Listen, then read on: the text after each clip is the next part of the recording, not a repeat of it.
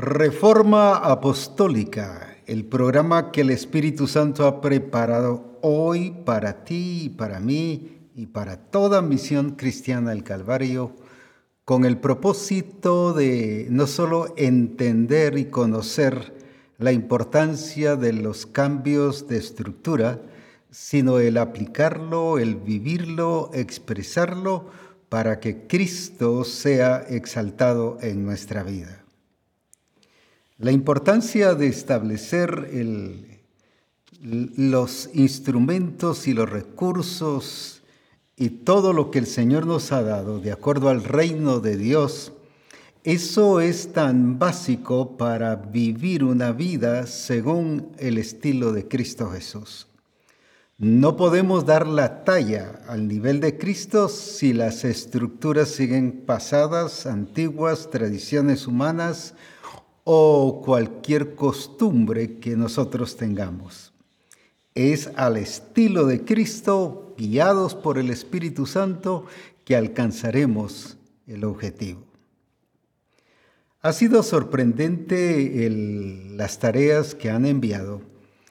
Eh, quiero decirles que ha sido tan mínimo, tan escaso las tareas de pastores ya no digamos de esposas de los pastores, una ausencia casi total, una o dos esposas de pastores, igual pastores que nos han escrito, no sé si todavía no les ha pasado el, el, ¿qué? el susto o no están cambiando nada y no se quieren exponer pero espero que para esta semana cada uno me cuente, especialmente los siervos de Dios y las siervas de Dios, y no digamos la iglesia en general, qué está pasando, no un resumen, sino qué cambios están sucediendo en su vida y en la administración de la iglesia. Porque eso es lo importante. No es un resumen lo que necesito, sino que me cuenten sí estaba pasando esto y esto, pero ahora está sucediendo esto para la gloria de Dios, de acuerdo al establecimiento del reino de Dios. Es por eso que hoy vamos a continuar hablando sobre el señorío de Cristo, pero enfocado en la cobertura, pero digo en la cobertura real y verdadera del reino no en la cobertura basada en tradiciones, en costumbres o en métodos humanos o que la iglesia o la religiosidad nos ha enseñado, sino es una cobertura de acuerdo a lo que vemos a la luz de la palabra. No es lo que dice el apóstol Abraham, no es lo que dice asistencia apostólica, ni ningún pastor, ni ni ninguna persona en sí, sino es lo que dice Dios. Ese es el punto importante. Aquí la estrella no es el apóstol Abraham, ni ningún ministro, ni ningún discípulo. Aquí la estrella es únicamente Jesucristo, el Señor de señores y el Rey de reyes. Es la cabeza de la iglesia. Por lo tanto, el que dirige la iglesia el que dice cómo quiere la iglesia y qué iglesia viene a levantar es Él, no es ningún ser humano. Si alguien lo dice, será otra iglesia, pero no una iglesia conformada al corazón y a la intención del Padre. Leamos en Mateo capítulo 6 y versículo 10. Ahí vamos a usarlo como parte, como base para que entendamos qué es realmente lo que el Señor quiere que nosotros hagamos y entender la cobertura aún más, aún mucho mejor, más ampliada, más enriquecida y que veamos los alcances que podemos tener cuando realmente estamos haciendo de acuerdo a lo que el Señor ha dicho que debemos ser y hacer. Así que leamos entonces Mateo capítulo 6 y versículo 10. Venga tu reino, o sea, lo que nos está hablando es del reino y queremos que venga, pero ¿cómo? Hágase tu voluntad como en el cielo, así también en la tierra. Hágase tu voluntad como en el cielo, así también en la tierra. Entonces, dejémoslo ahí un ratito. Por favor, solo quiero hacer el énfasis. La señal que el reino de Dios ha venido a mi vida, a mi familia, a mi empresa, a mi negocio, a la congregación, la evidencia que el reino de Dios ha llegado es hágase tu voluntad como en el cielo, así también en la tierra. Ahora bien, entonces, si no está pasando eso, si no se está haciendo la voluntad del Señor aquí en la tierra, así como se hace allá en el cielo, es imposible que haya una administración según el reino de Dios en el templo, en la congregación, en la familia, en el negocio, en la empresa, en la profesión. ¿Por qué? Porque no se está estableciendo, así como en el cielo, así también en la tierra. Entonces el fundamento del Señor en relación a su señorío y a una cobertura correcta es de acuerdo a lo que Él dice en su palabra que se debe hacer. Por eso, como leímos la semana pasada, que invalidan las escrituras o la ley de Dios con sus tradiciones, con sus costumbres, con las cosas que se pasan como un legado y van pasando de generación a generación, están invalidando la palabra del Señor. Ahora, eso no es como en el cielo, así también en la tierra. La pregunta entonces es esta. ¿En la familia se está haciendo la voluntad de Dios como en el cielo, así también en la familia, en la tierra? Lo mismo en el templo, ¿cómo está administrando la iglesia? ¿Cómo está administrando la congregación? ¿Bajo ideas humanas o una cobertura basada en tradiciones o es que así lo hemos hecho aquí por años, costumbres. Qué importante es que nosotros nos coloquemos y nos ubiquemos en la vida del reino de Dios porque solo así y solo así es como alcanzaremos a ser transformados según Cristo Jesús. Déjeme decirle una cosa. Cuando conocemos la voluntad de Dios y nos damos cuenta lo que es la voluntad de Dios, que la Escritura dice que es buena, es agradable y es perfecta, otra vez buena, agradable y perfecta, entonces eso quiere decir que al quien le conviene no es al Señor, si Él, Él es el Señor. El que nos conviene es a nosotros. Pero déjeme decirle, cuando la escritura dice aquí, venga tu reino, hágase tu voluntad, pero hágase, no que se conozca la voluntad de Dios. No, si yo sé que la voluntad de Dios es buena, es agradable, es perfecta, sí, pero que se haga, que se viva, que se ejecute, que se exprese. Ahora, decía que déjeme decirle, la voluntad de Dios no es para agradarte ni a ti, ni a mí, ni a ninguna misión, ni a ningún ministro, ni a ninguna persona en ninguna parte del mundo. La voluntad de Dios, su objetivo es que seamos transformados a la imagen de Jesucristo. Ese es el propósito del Señor.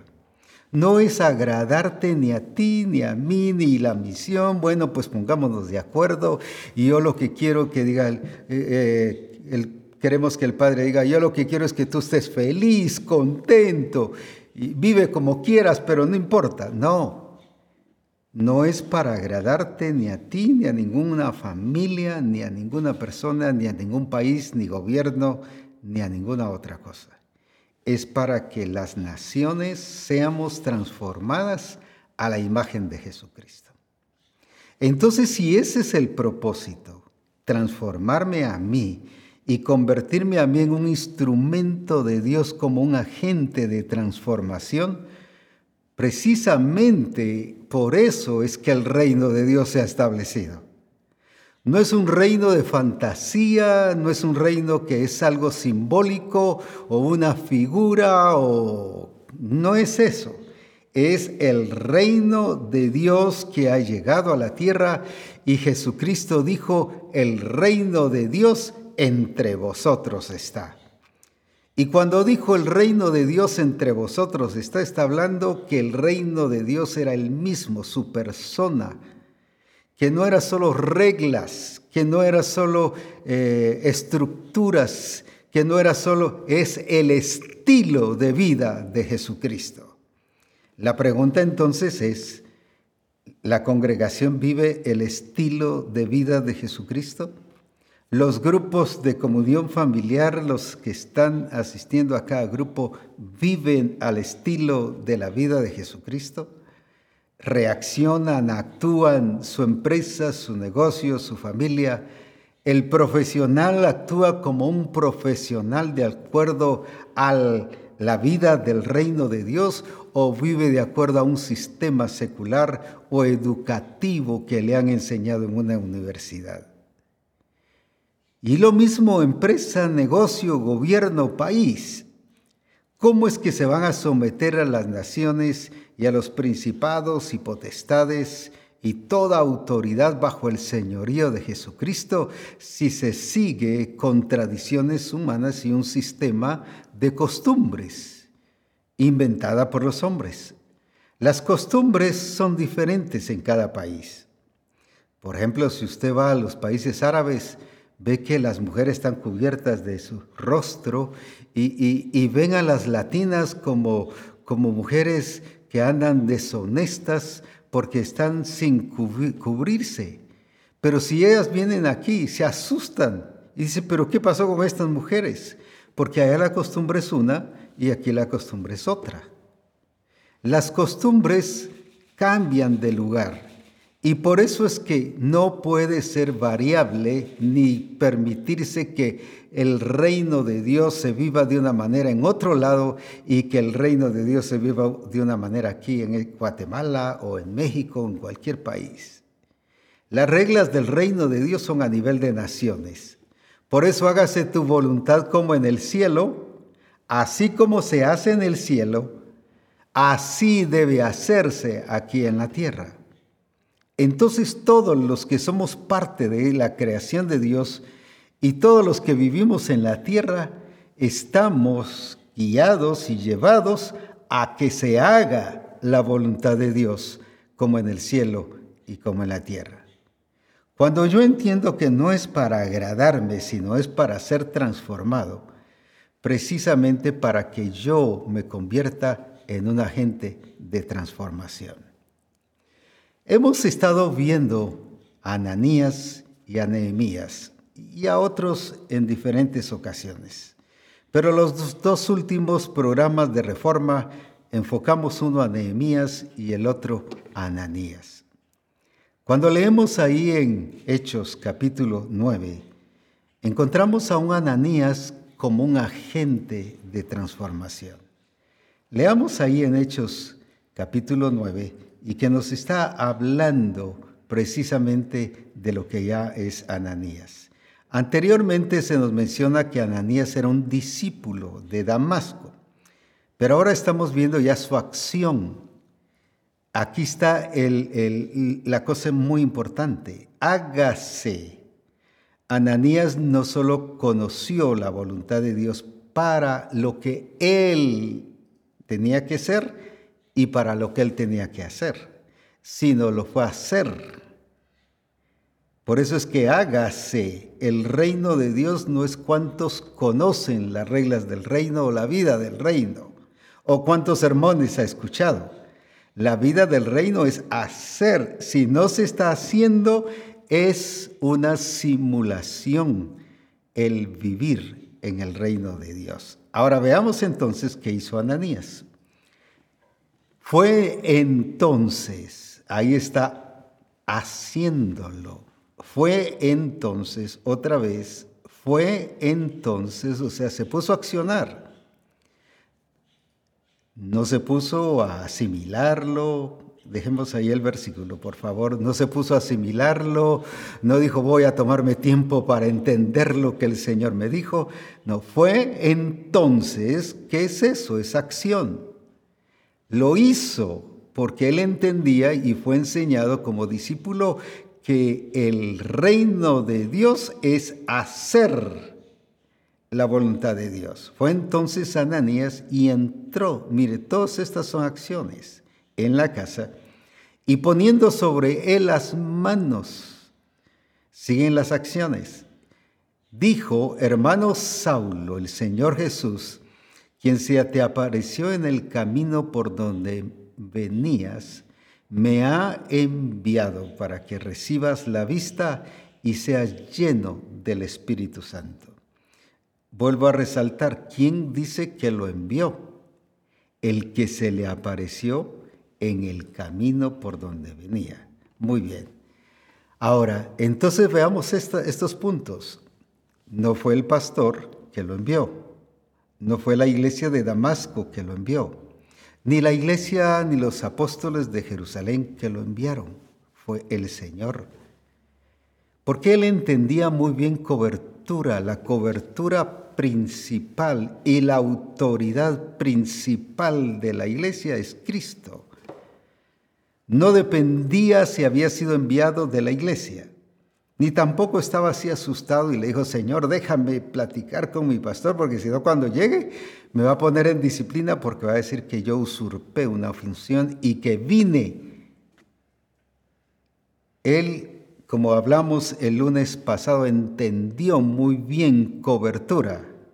Y dije, la cobertura se entiende bien cuando entendemos claramente lo que es el señorío de Jesucristo y lo que es la voluntad de Dios.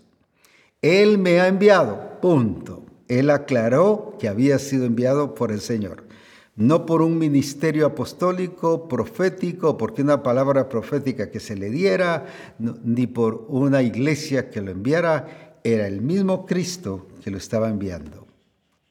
Ahora vuelvo a resaltar, el reino de Dios viene y se nota y es visible y es una realidad no cuando ha, escuchado un sinfín de conferencias del reino de Dios, no porque puede describir lo que es el reino de Dios, no porque lo puede dialogar con la gente y con la congregación que es el reino de Dios, es porque lo está haciendo se está viviendo, se está expresando, porque dice, hágase tu voluntad como en el cielo, así en la tierra. Si solo se conoce el reino de Dios y qué es el reino de Dios, y puedo dar conferencias preciosas sobre el reino de Dios, pero no lo estoy haciendo, el reino de Dios no ha llegado a mi vida. Es pura simulación, pura falsedad pura hipocresía, pura figura, pero nadie lo está notando. En otras palabras, es un reino que se nota, es el reino visible. ¿Por qué? Porque Él está reinando en mí pero se nota en cambio, se nota en la transformación, se nota cómo estoy administrando la iglesia, se nota cómo estoy administrando mi vida, se nota cómo estoy actuando, mis, eh, cómo estoy administrando mis emociones, se nota cómo estoy administrando mis pensamientos, mis sentimientos. Si yo soy arrebatado o soy todo así eh, eléctrico y estoy actuando así con, con emocionalismo, el reino de Dios no está funcionando en mi vida. Entonces, aunque predique bonito del reino de Dios, no es por lo que se predica bonito, muy claro, muy entendido, y que todo el mundo salga diciendo qué tremendo mensaje que se dio el pastor. No es por eso, es porque está viendo la congregación y la congregación también lo está haciendo de acuerdo a las reglas del reino de Dios, porque la clave, la notoriedad del reino de Dios no es cuánto se sabe del reino de Dios. La notoriedad del reino de Dios es cuánto se está viendo que se está haciendo. Entonces, en la administración de la iglesia, por eso es que las tradiciones, las costumbres, invalidan la palabra de Dios, pero ¿por qué? Porque no son las reglas del reino de Dios. No es la administración del reino de Dios. Pablo dijo a la iglesia de Corinto porque somos administradores del reino de Dios, de los misterios del reino de Dios. Entonces, no solo somos discípulos, no solo somos hijos de Dios, sino nos puso a administrar.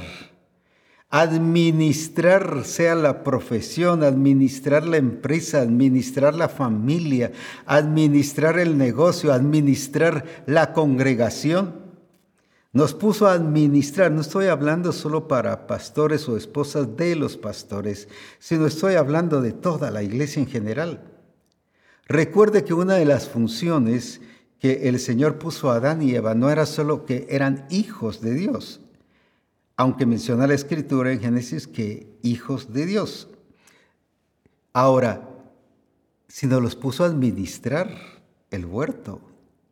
Dios te ha puesto a administrar, pero dice los misterios del reino de Dios, pero no para que veas fantasías o visiones imaginarias o supuestas cosas del reino de Dios, sino es para que son cosas que se notan que son visibles, que en tu empresa lo aplicas y lo vives, lo haces, y que la gente, no solo de la congregación, sino el resto de la gente ve que lo estás aplicando y que vives de acuerdo al reino de Dios, que como familia vives de acuerdo al reino de Dios, que como persona vives de acuerdo del reino de Dios. ¿Cómo te cuidas?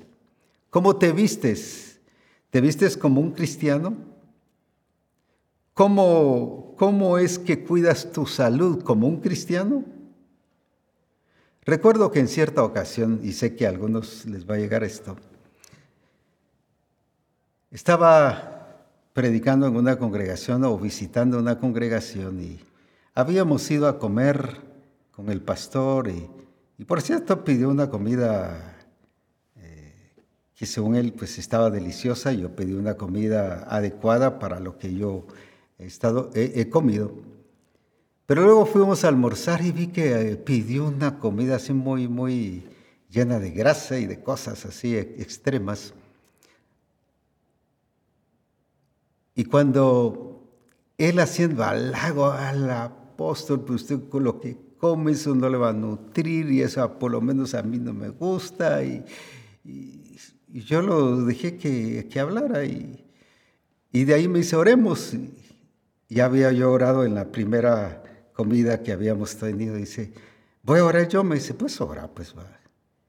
Y Padre, te doy gracias por estos alimentos, bendícelos, que no nos caigan mal, sino que sean de provecho para nuestros cuerpos. Y, y termino la oración.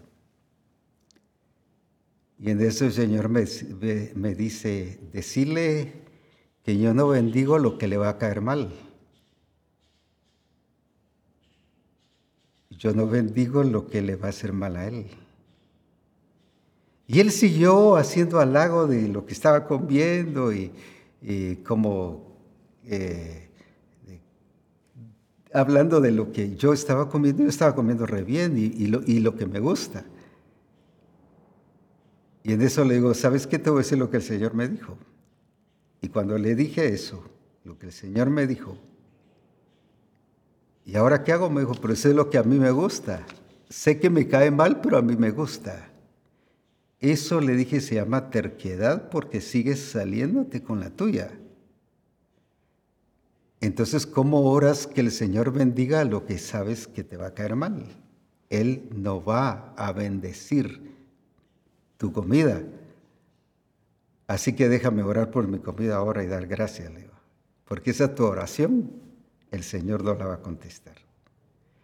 ¿Cuántas cosas hacemos y creemos que porque algo nos gusta, estamos y porque ya lo bendecimos, ya está todo arreglado? Y así pensamos en las cosas del reino de Dios. Yo hago lo que quiero y como yo quiero, pero Señor bendice lo que estoy haciendo.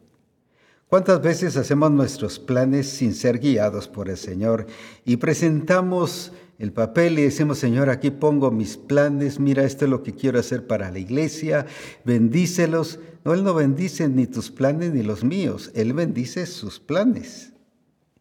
Él bendice lo que Él ya está establecido, incluso ya está hasta bendecido, porque es así como en el cielo, así en la tierra.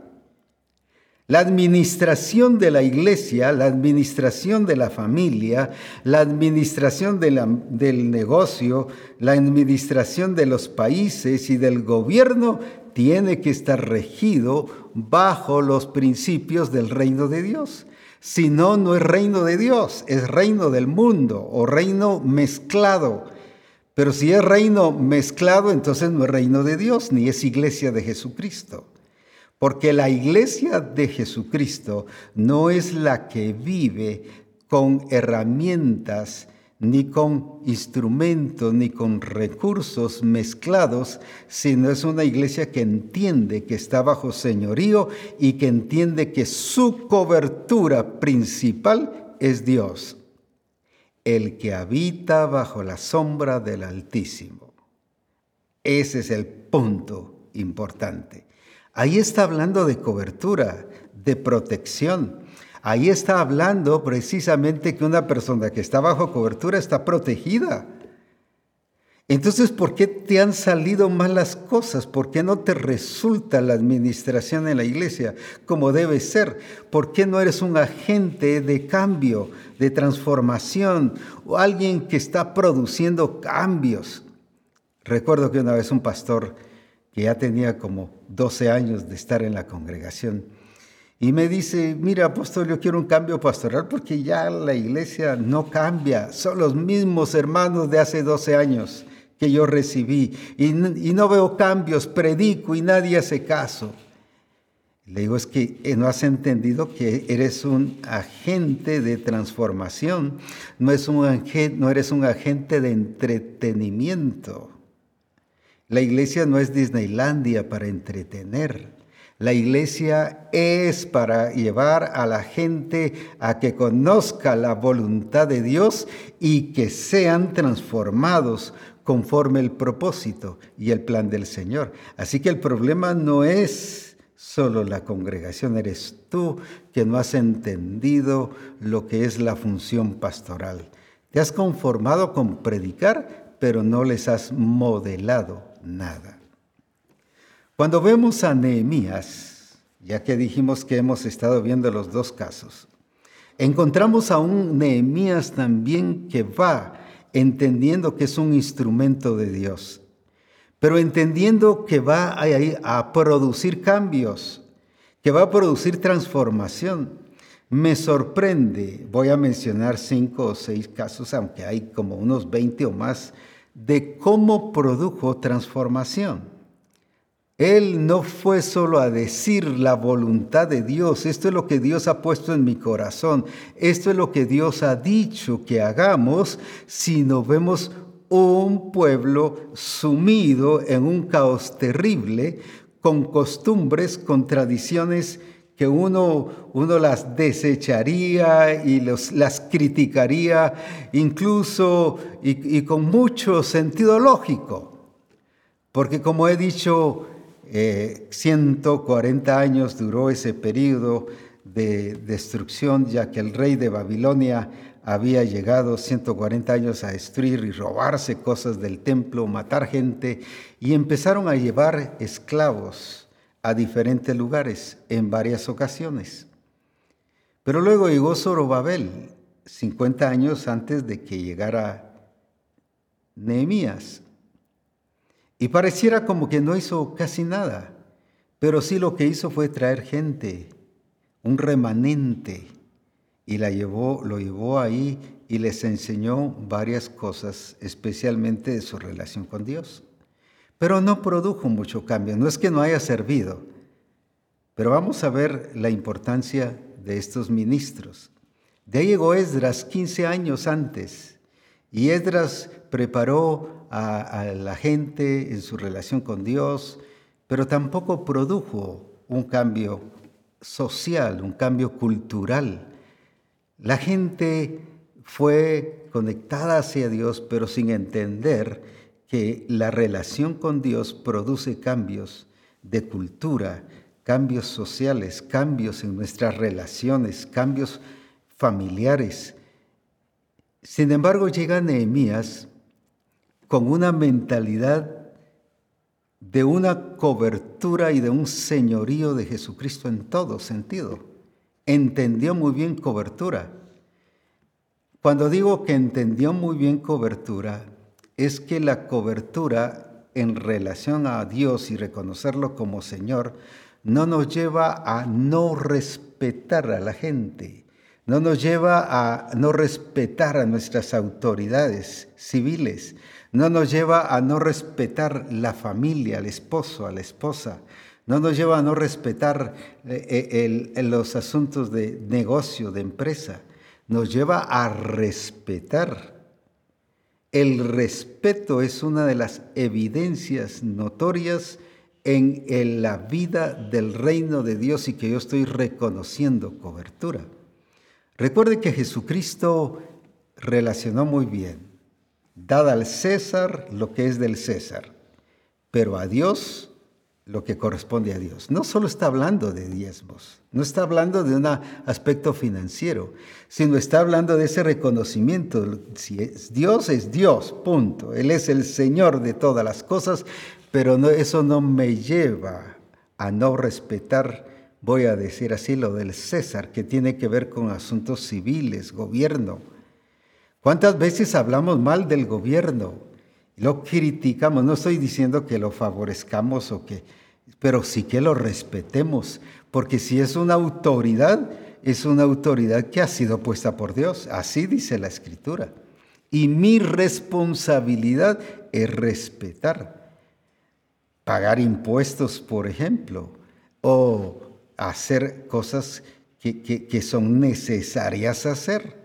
Por ejemplo, hoy, eh, hoy en día todavía hay países donde se habla del cubrebocas y dice, no, yo aquí el presidente dijo, el gobierno dice esto, pero nosotros aquí hacemos lo que queremos. Eso, eso no es cobertura, es una falsedad de cobertura y no estamos expresando el reino de Dios. Dada al César lo que es del César. Solo puso un ejemplo sencillo, pero cuántas cosas que no respetamos. El esposo no respeta a la esposa. La esposa no respeta al esposo. los padres no respetan a los hijos. Los hijos no respetan a los padres.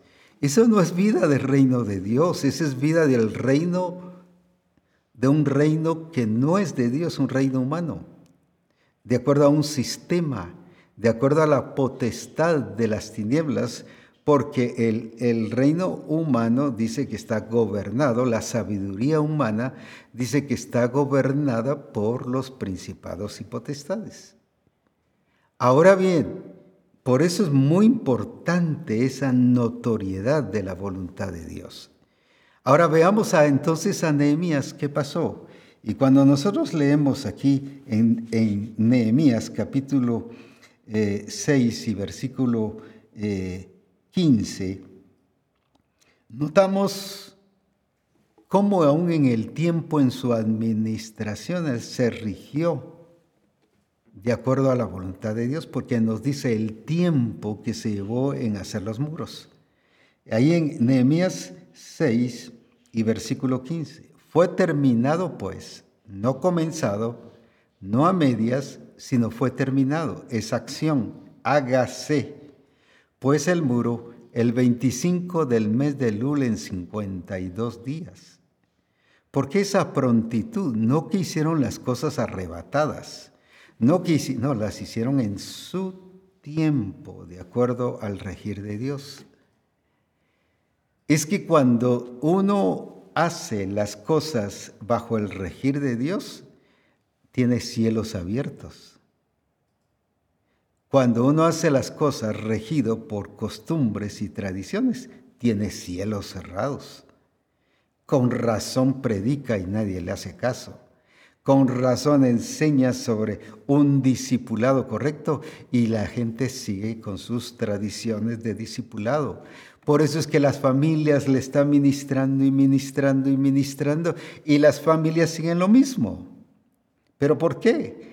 Porque no hemos entendido que cuando estamos regidos por el Señor, y como Él dijo, les vine a decir lo que el Señor me dijo que debíamos de hacer.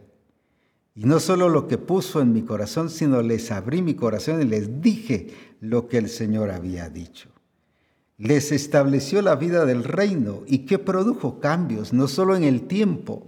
¿Por qué las cosas se te atrasan demasiado o nunca logras que se hagan? Llevas años y años y años y no lo logras porque no estás regido por el reino de Dios.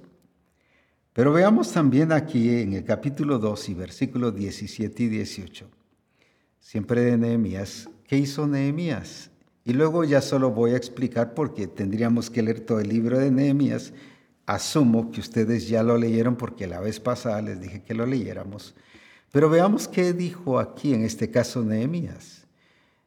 Les dije, ahí está, vosotros veis el mal en que estamos en Jerusalén, que Jerusalén está desierta y sus puertas consumidas por el fuego. Venid y edifiquemos el muro de Jerusalén y no estemos más en oprobio.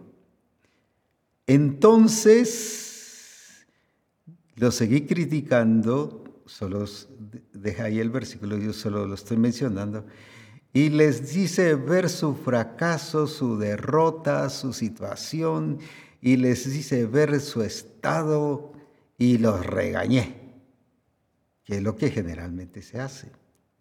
No, entonces les declaré como la mano de mi Dios había sido buena sobre mí Mire cómo dice, la mano de mi Dios había sido buena sobre mí. Se recuerda que la voluntad de Dios es buena.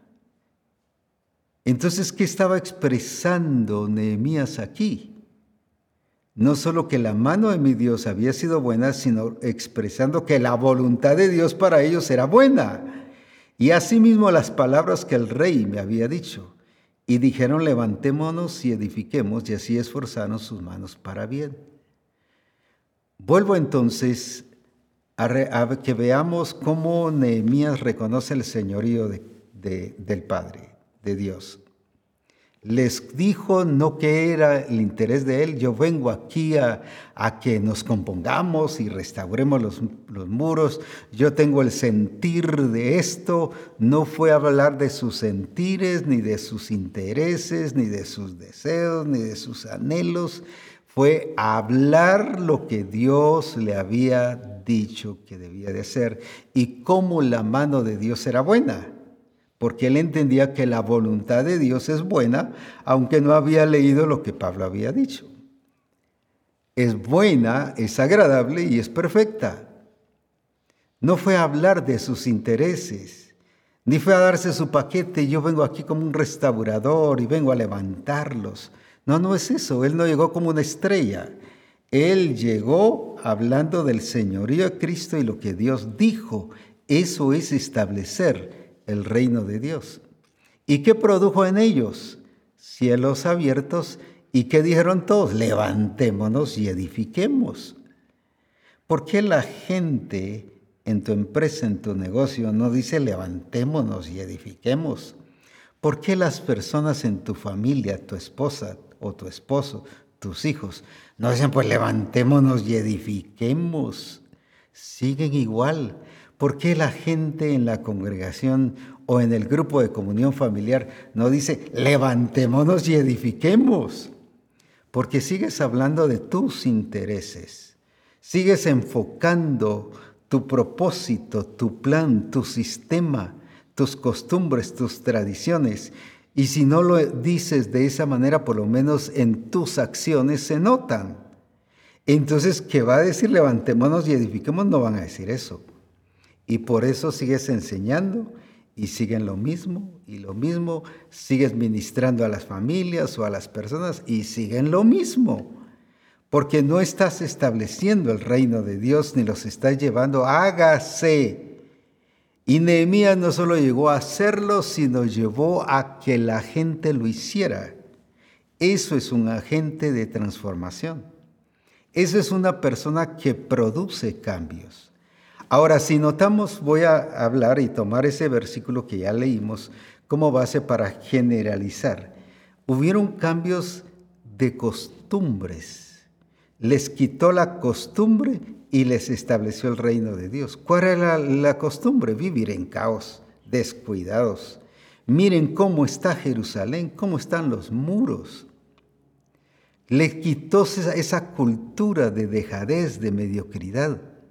Produjo cambios y los hizo activos. Esa es una persona que es un agente de transformación. Unió familias. La escritura dice que, que Nehemías puso por familias para trabajar enfrente los muros que tenían que ser levantados. Cuando habla de familias está hablando de esposo, esposa, hijos. Sí pudo integrar a la familia, sí los llevó a un objetivo. Y hoy en día se dice, no es que las familias deben, es normal que tengan problemas y que estén divididos y que estén aquí. No, ese es según la costumbre del mundo. Pero ¿qué fue hacer Nehemías? Fue integrarlos. ¿Eres un agente de integración familiar? ¿Tu familia está siendo un objetivo viviendo las reglas del reino de Dios, el hágase tu voluntad como en el cielo y en la tierra? ¿Estamos produciendo cambios en la empresa, en el negocio, en la administración? Tu negocio va, va de una manera próspera, no solo financiera, sino próspera de acuerdo a lo que el Señor quiere para tu vida y para el negocio, y que reflejemos como iglesia lo que es la vida del reino de Dios. Nehemías vemos cómo organizó todo. Mira cuántos cambios estoy mostrando ahí del desorden los llevó a la organización. ¿Cómo? En 52 días.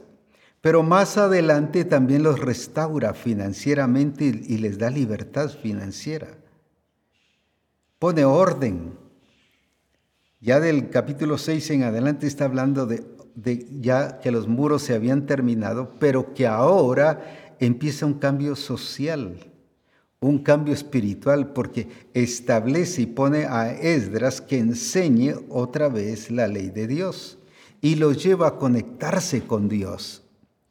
No solo le interesaba un trabajo físico y material, sino llegó a hacer una transformación integral que incluyó personas individuales, que incluyó familias, que incluyó su relación con Dios, que incluyó la protección de los muros, cambios sociales en las relaciones de la gente.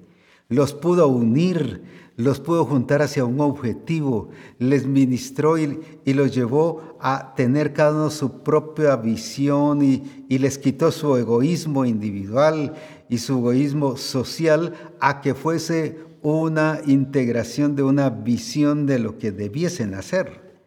Y así podríamos mostrar cómo logró cambiar. Y no era pastor, no era apóstol, no era profeta, no era evangelista, no era maestro, no era un discipulador. Era un copero del rey, pero entendiendo que era un instrumento de Dios, pero llegó entendiendo el señorío de Cristo, lo que es cobertura porque lo, lo que hizo no se salió aquí, mira rey, yo me voy a ir, me des permiso, no me des permiso, y a mí no me importa si te lo digo, no te lo... No, ese, hubiera sido falta de respeto. Llegó reconociendo la autoridad del rey, pero entendiendo que la autoridad del rey era una autoridad humana y que tenía que ver con un permiso y porque estaba trabajando allí no con un permiso para ver si, si le autorizaba eh, ir a predicar, sino era para ir a restaurar las naciones, en este caso Jerusalén. ¿Cuántas cosas nos limitamos y nos estorbamos de expresar la manifestación de Dios? ¿Qué has hecho donde tú estás? En el trabajo, en la empresa, con la familia, en la congregación donde estás. ¿Qué agente de transformación eres? ¿Qué estás produciendo? Pero es que el hágase no se está cumpliendo, entonces el reino de Dios no lo estás expresando. Solo es algo eh, en tu mente, conocimiento, pero no vivencia. Y el señorío de Jesucristo no es conocimiento nada más, es la expresión de la realidad de Cristo en medio de nosotros. Es la vida de Cristo. Por eso Pablo dice, para mí el vivir es Cristo y el morir es ganancia. Cristo vive en mí, decía. Cristo es la esperanza de gloria en mí. Por eso es muy importante que nosotros, el hágase, se convierta en una realidad. Cuando estoy hablando de cómo influenció Nehemías a un cambio social, cultural, espiritual y todo lo que pudiésemos mencionar, un cambio que produjo un país, en este caso Jerusalén, libre para vivir en la gloria de Jesucristo. La pregunta es, así como Ananías y como Nehemías, ¿eres tú y soy yo? ¿Qué estás produciendo? La idea que el mundo tiene, no, es que los hogares tienen problemas y tienen batallas, y no, es normal eso. Es normal según el sistema del mundo. ¿Cuántas esposas han logrado producir cambios en sus esposos? Esposos descuidados, dejados, irresponsables. Esposos que no se preocupan de la administración de la casa, ni de la organización de la casa, ni, ni están preocupados en que la familia debe salir adelante. La prueba es cuántas veces se llega a pedir ministración, oren por mi familia, oren por mi esposo, por mi esposa, por mis hijos. No salimos adelante, el negocio no funciona, donde trabajo no me alcanza el dinero. Y cuántas cosas que pasan, y ministra tras ministra tras ministra. Lo que tienes que hacer es dejar de ser ministrado muchas veces, sino sí enseñado en vivir acorde a la vida del reino de Dios. Eh, tienes que establecer como esposo el reino de Dios en tu casa. No es que ahí mandes tú, ahí manda el Señor. En mi familia no mando yo, en mi familia manda el Señor. Yo lo que estoy haciendo es administrando mi familia de acuerdo a los principios del reino de Dios, pero siguiendo las reglas establecidas por el Señor en relación a la familia. Pero decía que cuántas esposas han logrado producir cambios. Yo he ministrado personas y familias durante tantos años, ya que llevo 57 años de ministerio. He, conozco tantos casos que se han dado. Pero he conocido personas que han logrado influenciar y producir cambio en el esposo, no de acuerdo a hacerlo a lo que ella quiere, sino llevarlos a que busquen el señorío de Dios y que se coloquen en su lugar correcto. No ser mujeres permisibles. Lo único que hacen muchas mujeres y casi el alto porcentaje es sufrir, padecer, aguantar, porque ese es mucho de los consejos de pastores. Aguante, hombre, mire, soportelo, el Señor lo va a cambiar. No lo va a cambiar si usted sigue permitiendo errores, si usted sigue permitiendo tantas cosas que, que, que, se acomoda a una vida negativa. Tampoco estoy diciendo que reclame y que reclame. La mujer sabia está hablando de su casa a nivel personal, pero también de la casa, edifica. Porque la mujer es para construir también, el esposo es para construir. ¿Por qué el, hogar no se ha construido como una vida del reino? Cuando habla de edificar, está hablando de construir. Está hablando que algo yo estoy sacándolo de una crisis, de un caos, para que eh, eh, se conviertan en instrumentos de Dios dando testimonio del reino de Dios. Pero vamos y decimos, vamos a ir con el pastor que nos diga qué hacer. Y claro, es bueno, pero si sigue yendo y yendo y yendo, ya deja de ir y empieza a actuar con lo que se te ha dicho en base a la palabra. Ajustate a lo que el Señor dice. Si no haces lo primero que se te dijo y que dice el Señor, ¿de qué sirve que llegues 20 veces que el pastor te diga qué hacer? Si no cambias. Eso, como dije, se llama terquedad, el salirme con la mía. voy a escuchar lo que el Señor dice, pero en la casa hago lo que yo quiero, administro la casa como yo quiero. Y entonces no soy un instrumento de cambio como esposa hacia el esposo o del esposo hacia la esposa. Conozco casos, muchos casos que han logrado triunfos y que han logrado una mujer sabia levantar a un esposo que por algunas circunstancias se ha enredado en los negocios de la vida y, ha vivido una vida de pasividad o a la inversa. Conozco casos de hombres que la esposa eh, también ha tenido ciertas crisis y un caos y dejadez y descuido y cuántas cosas, pero el esposo ha influido. Qué hermoso es ver que el esposo y la esposa como iglesia, como instrumentos de Dios, se convierten en cambios de transformación, agentes de transformación.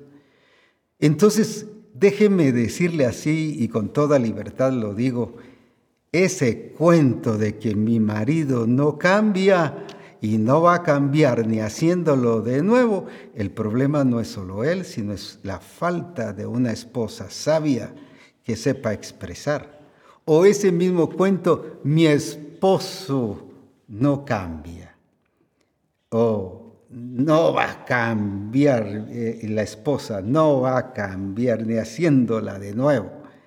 Y ese es el dicho que no va a cambiar. Lo que ha pasado es que no le ha modelado la vida al reino.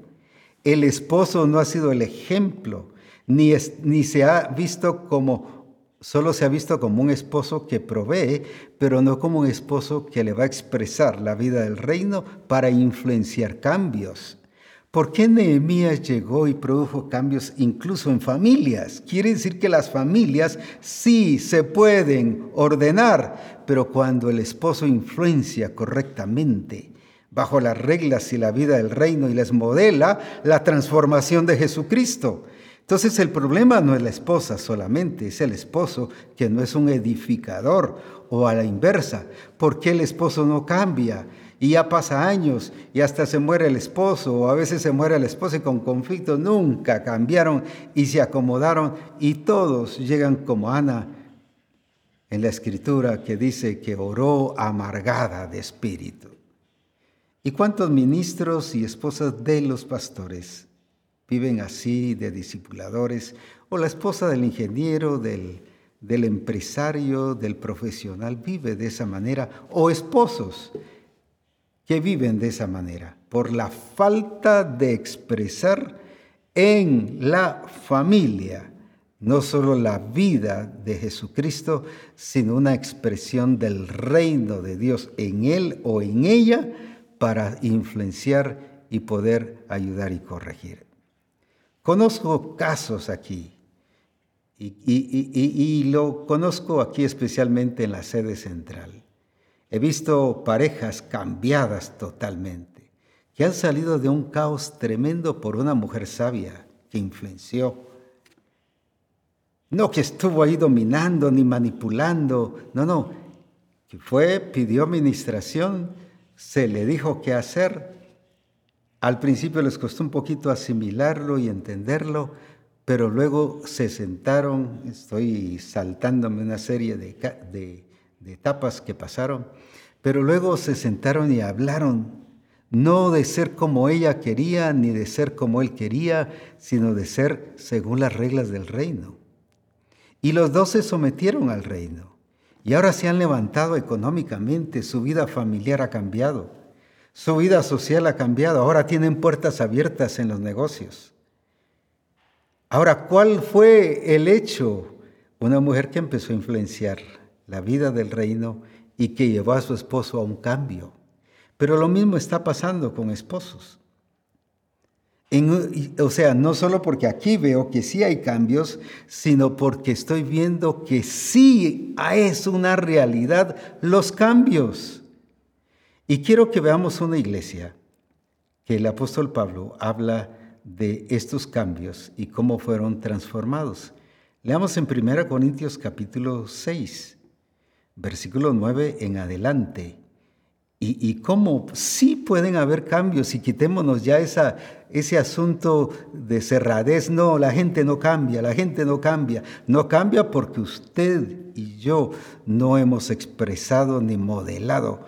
Entonces, ¿por qué no cambia un esposo? Porque la esposa no está revelando la vida del reino, está revelando el sistema del mundo. O a la inversa, el esposo ¿Por qué no cambia la esposa? Porque el esposo no ha sido un revelador del hágase tu voluntad como en el cielo y en la tierra. Déjeme decirle, sí hay cambios. Cristo, la vida en Cristo sí transforma. Y si no se ha visto, es porque yo no estoy haciendo el hágase conforme tu voluntad. Eso implica que no estoy ni bajo el señorío de Cristo, ni mucho menos entendiendo la cobertura correcta y exacta. Por eso decía el lunes pasado que había llegado ese día para derribar estructuras y establecer la vida del reino de Dios. Veamos entonces lo que dice el apóstol Pablo a la iglesia de Corinto. ¿No sabéis que los injustos y una persona injusta, pues alguien va a decir, pues no es justa, pero ¿qué es ser justo? es vivir la vida del reino y yo le estoy robando a la persona el derecho de que conozca la vida del reino a través de mí, esa vida justa. Entonces soy injusto, soy malo. Ahora, ¿no sabéis qué dice? Que los injustos, ¿qué va a pasar? No heredarán el reino de Dios. No erréis, ni los fornicarios. Escuché bien todo esto porque va a servir. No erréis, ¿qué significa no errar? No fallar, sino corregirnos y vivir en orden. Ni los fornicarios, ni los idólatras, ni los adúlteros, ni los afeminados, ni los que se echan con varones ni los ladrones, ni los avaros, ni los borrachos. Hoy la sociedad pone la borrachera como una enfermedad. No, aquí está diciendo que, es pecado. Ni los maldicientes, todo lo maldicen. Y cualquier expresión o se le cae algo, maldición. Alguien dijo otra cosa, maldición. Se vuelve una cultura pero ni los maldicientes ni los estafadores heredarán el reino de Dios. Dice que no. Ahora, ¿qué otra cosa? Mire esto precioso, aquí está el cambio. Y esto no dice van a ser algunos, erais algunos, mas ya habéis sido lavados. Mire qué precioso, esa es transformación.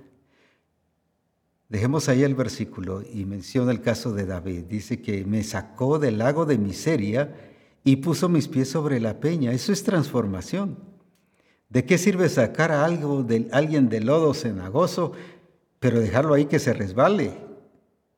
No, la transformación es colocarlo en algo seguro. Y ahora que dice, mas ya habéis sido, ¿qué cosa? Lavados. Ya habéis sido santificados. Y está hablando de toda la lista que dio. Ya habéis sido justificados. Esa es transformación en el nombre del Señor Jesús y por el Espíritu de nuestro Dios. Me gusta mucho esa palabra y esto erais algunos. Pasado. Estos fueron afeminados, idólatras, ladrones, eh, estafadores, maldicientes, todo eso eran algunos. Pero ¿qué está mostrando ahora? Que si hubo transformación. La sociedad ha dicho que, por ejemplo, un homosexual no cambia. No, eso, eso no van a cambiar. Aquí dice que sí cambiaron. Los afeminados sí cambiaron. Hoy, lamentablemente, las iglesias se han hecho al mundo. Y podría aquí mencionar unas seis, siete misiones, denominaciones que por lo menos en mi caso me avergüenza y, lo que menos están reflejando es iglesia del Señor y reino de Dios, porque están nombrando hasta pastores homosexuales y hasta pastoras o apóstoles lesbianas. Ya no digamos toda la lista de lo que hay. En otras palabras, están dejando entrar las acciones del mundo. Y aquí dice, esto erais algunos, pasado, pero fueron transformados. En otras palabras, sí puede ser transformada una persona porque el poder de la sangre de Jesucristo es superior a cualquier otro poder y cualquier otro sistema. Y aunque la gente diga que no, el nombre de Jesucristo es poder para transformar la vida de las personas.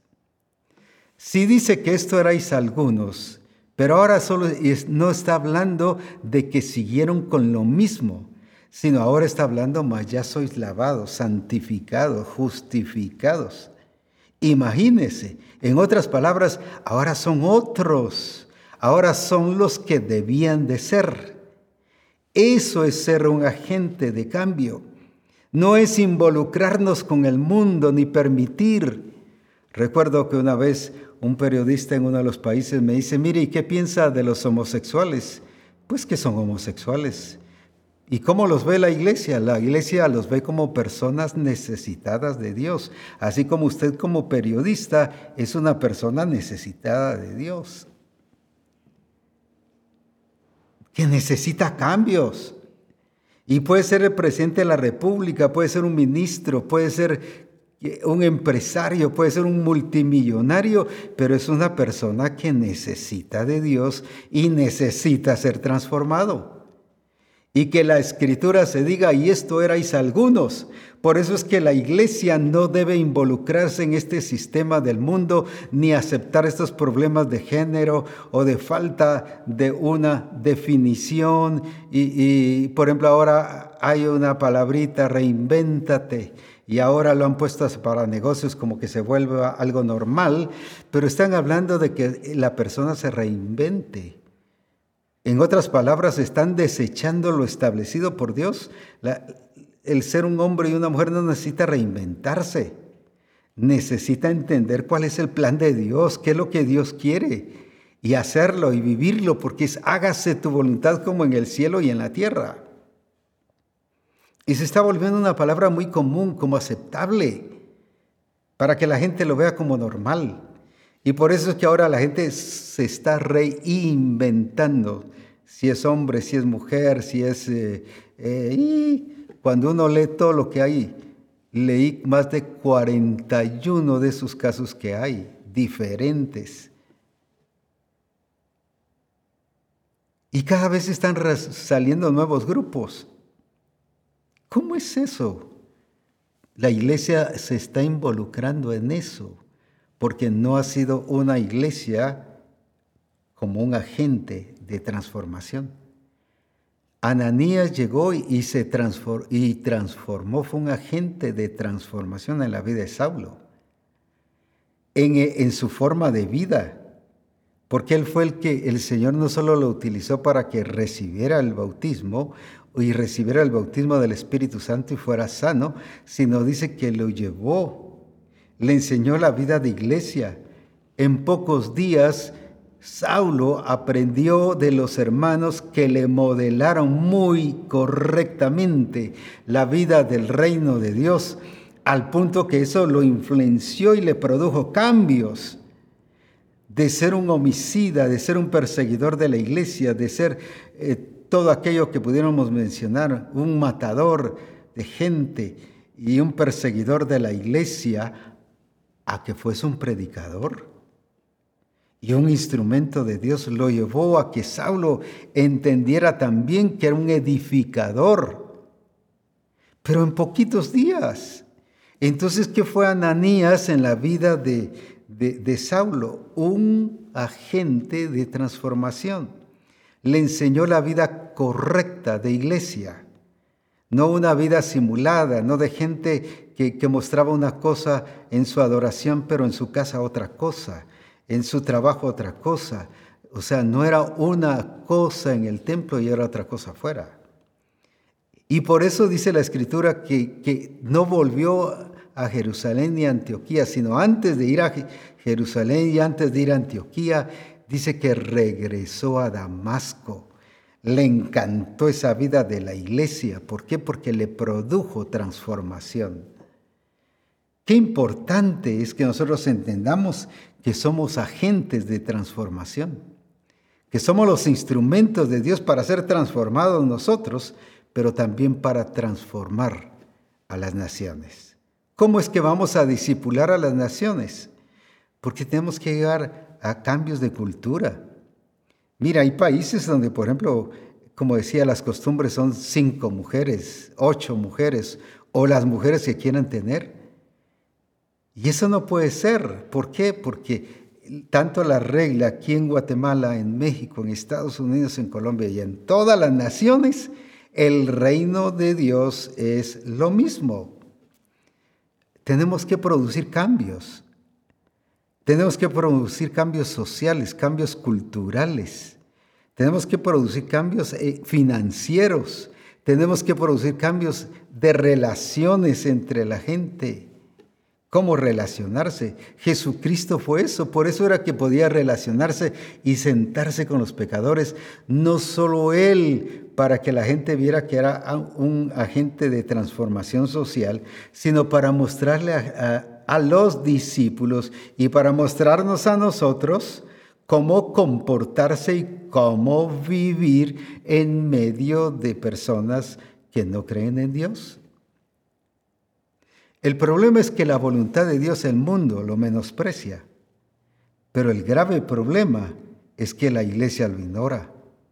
La voluntad de Dios la ignora. No que la, no la conozca, porque para eso tiene la escritura, tiene reforma, tiene el pastor que le ha enseñado y ha, escuchado tantas cosas, pero la ignora, la, desprecia, no le da la importancia a la voluntad de Dios. Y por eso seguimos haciendo lo mismo, porque nos, nos afecta mucho nuestro egoísmo, nuestro orgullo, y queremos, como decía hace un rato, salirnos con la nuestra. Cuando pasa un milagro, por ejemplo, ¿qué pasa? ¿Qué hizo Jesús cuando sanó a aquel ciego? Y la gente armó el, alboroto y empezó a, acosar al que había sido sanado y querían que dijera que fuese pecador o, o que si era pecador o no y querían como hacerlo caer en su fe. Jesús no lo llamó y le dijo, mira, ten cuidado, yo te voy a salvar. Nosotros hubiéramos hecho eso. Yo te voy a salvar y le voy a explicar a la gente cómo me usó Dios para el milagro. Jesús allá y al fin lo encontró en el templo y le preguntó sobre quién le había sanado, si conocía, y, y luego le explica. Pero no llegó a dar declaraciones a la prensa de aquel entonces. No llegó a, querer defender el caso y, y yo voy a salir. Es que no era porque no es resaltar la notoriedad ni de una misión, ni el nombre de una misión, ni el nombre de un ministro.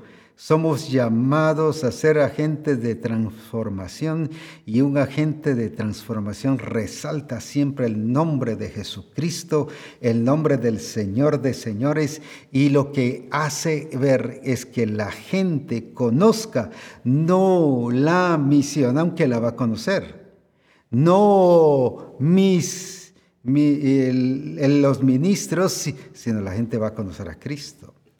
Por eso es que llegó Felipe a Samaria como un agente de transformación y dice que les predicaba a Cristo. No, aquí viene el ungido de Dios, el que sana, el que liberta. Van a ver lo que va a pasar, lo glorioso que va a pasar a través de mí. No era lucirse Él, él fue el instrumento de hacer lucir a Jesucristo y por eso era que predicaba Cristo. ¿Por qué? Porque eso es entender el señorío de Cristo, entender la verdadera cobertura espiritual y entender que soy un agente de transformación. Hemos estado hablando en las reformas, dos reformas principalmente anteriores, sobre el señorío de Cristo y sobre la importancia de la cobertura y estoy hablando de la cobertura del reino de Dios establecida en mi vida, que es el hágase tu voluntad como en el cielo, así también en la tierra, y que no me hace irrespetar las demás autoridades, ni me hace que el esposo o la esposa le pierda respeto, sino más bien, si hay eso, es señal que no hay vida, vida del reino. La vida del reino de Dios me lleva a respetar todo aquello que es autoridad, todo aquello, tanto la autoridad del cielo como la autoridad en la tierra. Incluso orar por ellos me lleva a orar por las autoridades. Pero no, Señor, mira, quita este presidente negativo, falso. No, no, ahí ya se perdió. Ahí está estableciendo el sistema y mezclando No estoy hablando de que se convierta en el partido del presidente oficial o el que esté en ese momento, sino que veamos, Moisés no llegó atacando al faraón, llegó a avisarle lo que Dios quería. Y aunque el faraón le decía que no, cualquiera hubiera dicho, si es que eres una autoridad rebelde, eres una autoridad aquí, no reconoces al Dios soberano. Él llegó otra vez y él llegó otra vez expresando el señorío de Cristo en la vida de él, sin faltar respeto, sino más bien respetándolo. Lo mismo vemos a un Daniel, lo mismo vemos a un Sadrach, Mesach y Abednego, respetando, aunque eso no significó hacer lo que el rey decía, sino significó hacer lo que el Señor ya había establecido y que ellos entendían lo que era la vida del reino de Dios, del regir de Dios.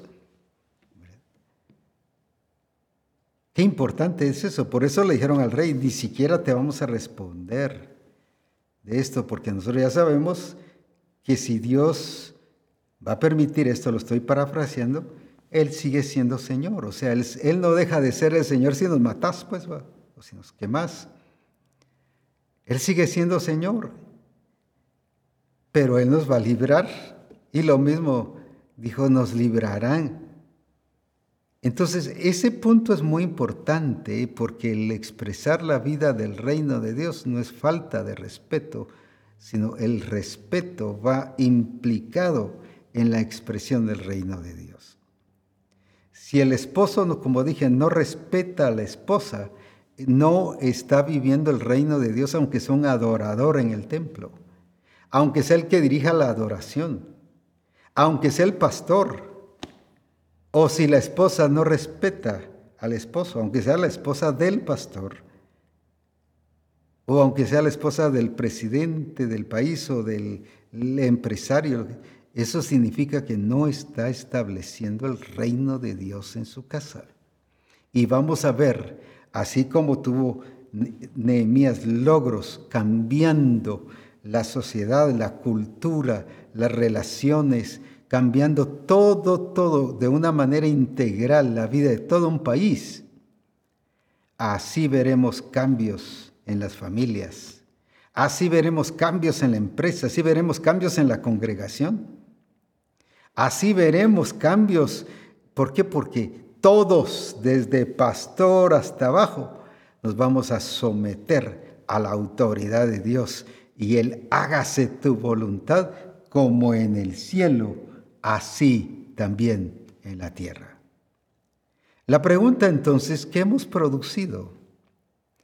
Si no hay cambios, no es porque las otras personas tengan problemas o son solo el problema, sino yo no les he podido modelar. Como dije, ¿por qué la esposa no ha pedido influenciar en el esposo? No estoy diciendo dominar o manipular, eso, es, eso no es reino de Dios, es ya la carne, ese ya se llama mundo. Estoy hablando de influenciar la vida del reino. Por ejemplo, la pregunta es, ¿cuántas veces el esposo te ha visto que estás escudriñando la palabra? les aseguro que hay una cantidad de esposas que no han leído las escrituras desde no solo semanas y meses. o solo cuando el pastor llega al templo y leen un versículo, o esposos que están en la misma condición. No somos ejemplo de una relación con Dios. Una vez ministrando en una familia y pastoral, me dice, aquí tenemos nuestros cultos familiares. Ah, qué bueno. ¿Y qué hacen en el culto familiar? Pues les ministro la palabra. ¿Y, ¿Y qué hacen tus hijos cuando estás ministrando la palabra ahí? En eso uno de ellos dice, pues a veces nos reímos. A veces nos miramos la cara y nos hacemos ojos porque decimos lo que está diciendo o lo que dice en el púlpito, no lo que está viviendo aquí en casa. Entonces el culto familiar se convierte no en el instrumento de cambio, sino solo una religiosidad. Y lo único que se está haciendo no es edificar, sino es afectar. ¿Y cuántas veces pasa? Ah, pero está haciendo su culto familiar. Y según el pastor, en este caso, o cualquier otro Papa piensa que por hacer el culto familiar ya está en el orden de Dios y que está llevando a su familia al Señor cuando los está provocando a, a entender una vida falsa, pues religiosa, una vida simulada. Ahí dice una cosa, pero allá afuera es otra cosa.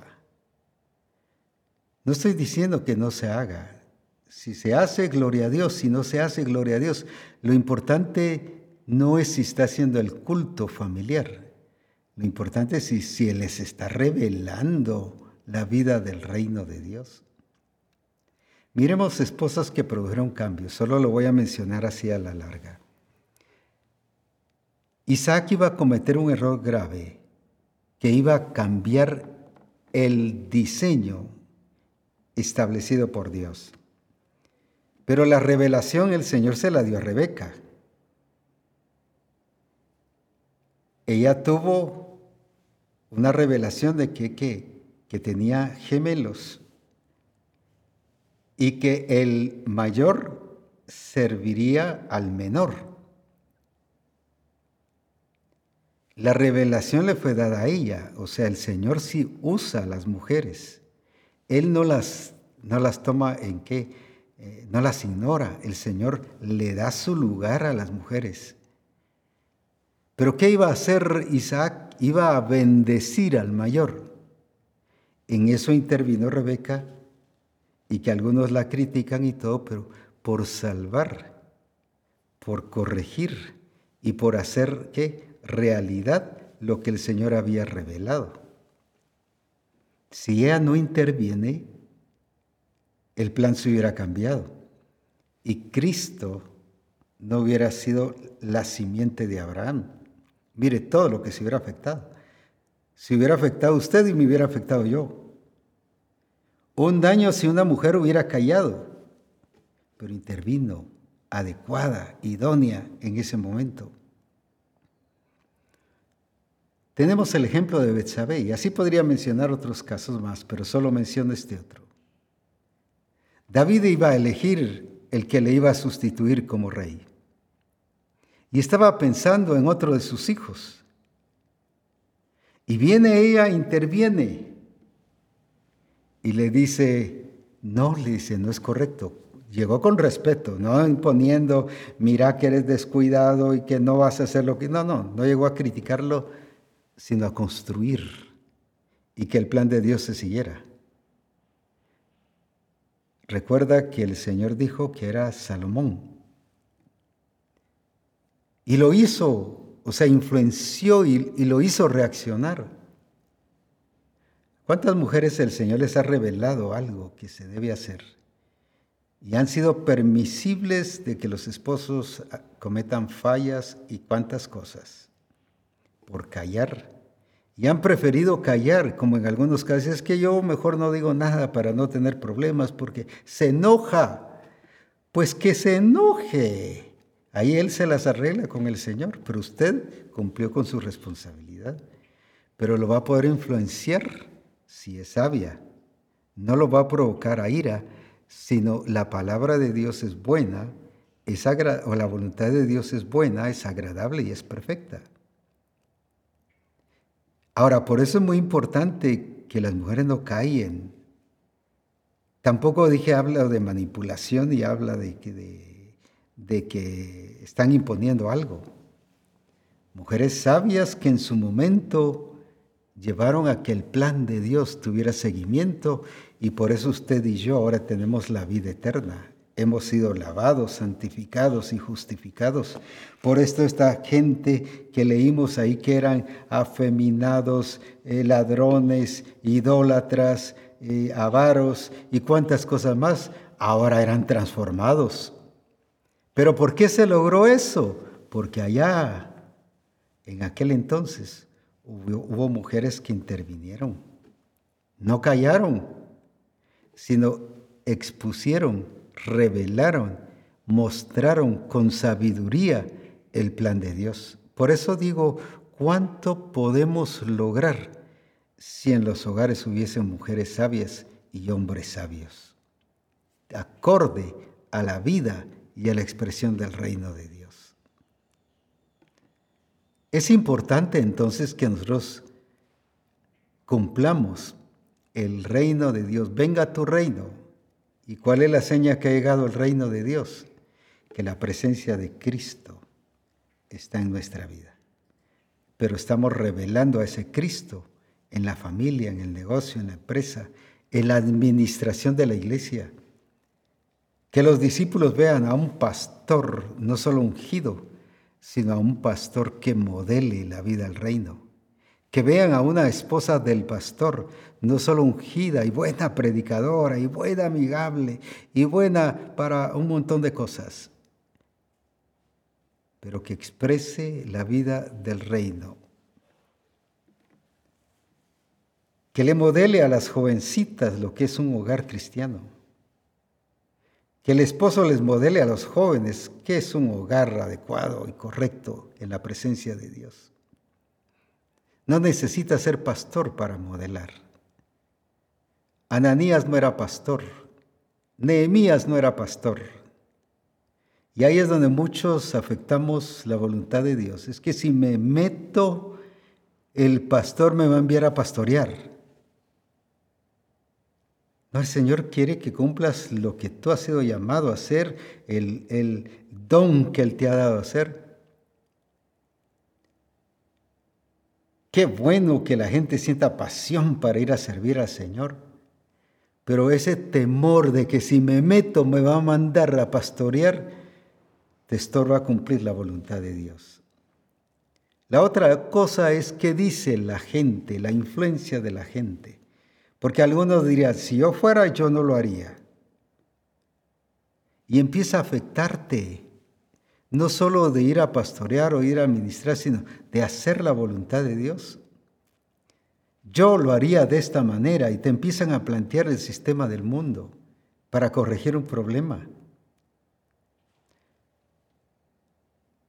¿Cuántas esposas cuando tienen problemas con los esposos y van con un abogado? Y, Aguante el hombre, sopórtelo, consiéntalo, ahí va a ver que va a cambiar, dele tiempo y, la hace permisible cuando no, no, es para eso, sino, sino eh, es orientarla. En este caso, debiera ir con el pastor y el pastor es que le dicen, aguante ese hombre. Ahí va a ver que lo va a ganar si le aguanta. ¿Qué? Hay mujeres que han cedido a lo que el esposo dice, no vas a la iglesia y si sigues yendo a la iglesia nos separamos. Si desde ya están separados, lo que únicamente es que están juntos. Solo presencia temporal, pero ya se le ha ido. Por eso es que le está diciendo así. Y algunas han cedido y no van al, al templo, no van a la congregación, no asisten por ceder al esposo. Y después el esposo haciendo lo que quiere porque sabe que tiene una esposa que le acepta todo o a la inversa. No, no es así. Es establecer la vida del reino de Dios en casa, en el templo, afuera, en la nación. Y así es como las naciones van a conocer que Jesucristo es el Rey de Reyes y es el Señor de Señores. ¿Cómo la gente y las naciones van a, ser gobernadas en los principios del reino si no ven a la iglesia gobernada en los principios del reino? ¿Qué les vamos a modelar? Otra cosa. Y lo único que vamos a hacer es confundir a la nación. Qué precioso entender entonces el señorío de Cristo de la manera bíblica, correcta, establecida en el reino de Dios, el hágase tu voluntad. Eso mismo me lleva a entender cobertura en todas las áreas, en el cielo y en la tierra. Y no por darle al César lo que es del César, dejo de dárselo a Dios. No estoy hablando solo financieramente, sino en el reconocimiento de autoridad sino entiendo la función de cada uno y mi responsabilidad, pero entiendo que mi responsabilidad principal es el Señor. Entonces veamos, señorío de Cristo, y al actuarlo de acorde a como dice la Escritura y entenderlo y vivirlo, me hace el reconocimiento de una cobertura adecuada al reino de Dios. Pero luego eso se traduce en que me convierte en un agente de transformación. Esas tres cosas revelan que el reino de Dios está en tu vida, está aquí en la tierra y que somos la expresión de esa vida de Jesucristo en nosotros. Recuerda que la voluntad de Dios no es para agradarte.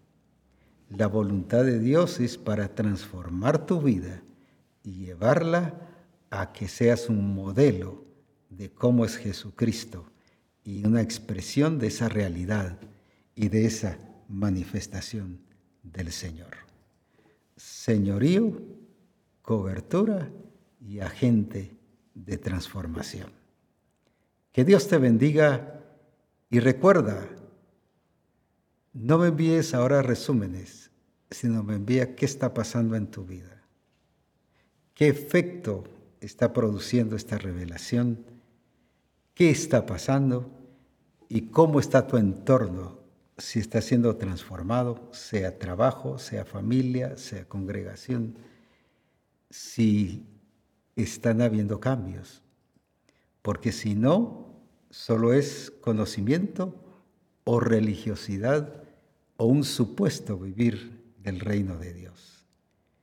Pero la iglesia no ha sido llamada a un supuesto vivir del reino de Dios, sino a la realidad de la vida en Cristo.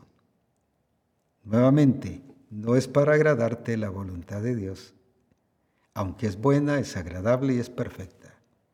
Es para transformar tu vida y mi vida y modelarle a las naciones que Jesucristo es el Rey de Reyes y Señor de Señores. Dios te bendiga y a vivir en la gloria de Jesucristo.